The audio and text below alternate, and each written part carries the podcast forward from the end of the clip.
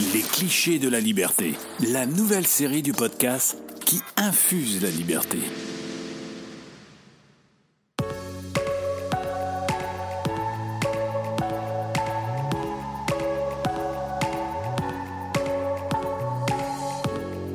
Bienvenue sur Liberté, le média qui infuse la liberté. Dans cette série de courts épisodes, on s'intéresse aux différents clichés qui collent à la liberté. Dans le débat public et dans les médias, on réduit souvent le libéralisme à une doctrine purement économique. Le libéralisme, ça serait fondamentalement une idéologie de l'économie qui existerait pour favoriser le marché et les profits. Alors Diego, le libéralisme, est-ce que c'est l'économie? Non, le libéralisme est principe philosophique qui place l'individu et sa liberté au centre de la réflexion.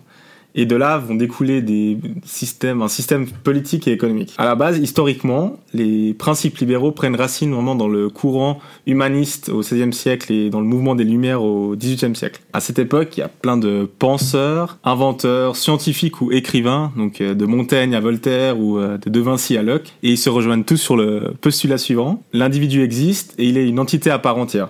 Donc ça veut dire qu'il est capable d'agir pour soi-même et euh, d'être responsable de ses actes, de sa vie et aussi d'en assumer les conséquences. Donc le libéralisme, c'est avant tout un courant, une posture philosophique. Et donc ensuite, de ces principes philosophiques, vont découler des principes de libéralisme politique. Parce qu'effectivement, si l'individu doit être libre, il faut mettre en place des institutions qui garantissent cette liberté de manière effective. Alors on parle des institutions comme l'état de droit, euh, le droit de propriété ou euh, tous les droits fondamentaux qui, qui figurent dans la Constitution. Et en parallèle de ces droits, il y a le rôle de l'État qui est encadré et défini, donc l'objectif de base, c'est de protéger les individus contre les ingérences euh, extérieures donc, et de l'État, donc que ce soit des autres individus ou bien de l'autorité de l'État. Mais du coup, ça n'a rien à voir avec l'économie Pas exactement. En fait, certains essayent de créer une scission entre euh, le libéralisme politique, donc euh, généralement salué comme un progrès positif, et le libéralisme économique.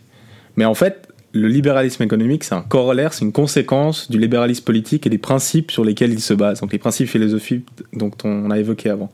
Donc le libéralisme économique, il se base sur l'idée que les individus sont libres d'échanger, de créer, d'entreprendre, ils sont responsables, ils sont capables de faire des choix pour eux-mêmes, aussi dans le domaine économique. Et dans ce cadre, seulement des individus dont les libertés sont garanties peuvent échanger librement et euh, exploiter leur potentiel. Donc euh, c'est pour ça que les institutions euh, sont nécessaires euh, pour protéger et pour permettre à ces, à ces individus d'échanger entre eux. si selon les principes libéraux, on parle du principe que les gens sont capables de faire des choix sur le plan économique, on fait confiance aux individus pour euh, choisir son métier, pour choisir avec qui collaborer, quel euh, produit acheter, quel service acheter, ça veut dire que les gens sont si libres de vivre selon leurs propres valeurs, selon leur propre euh, morale, tant que euh, ces valeurs-là respectent celles des autres.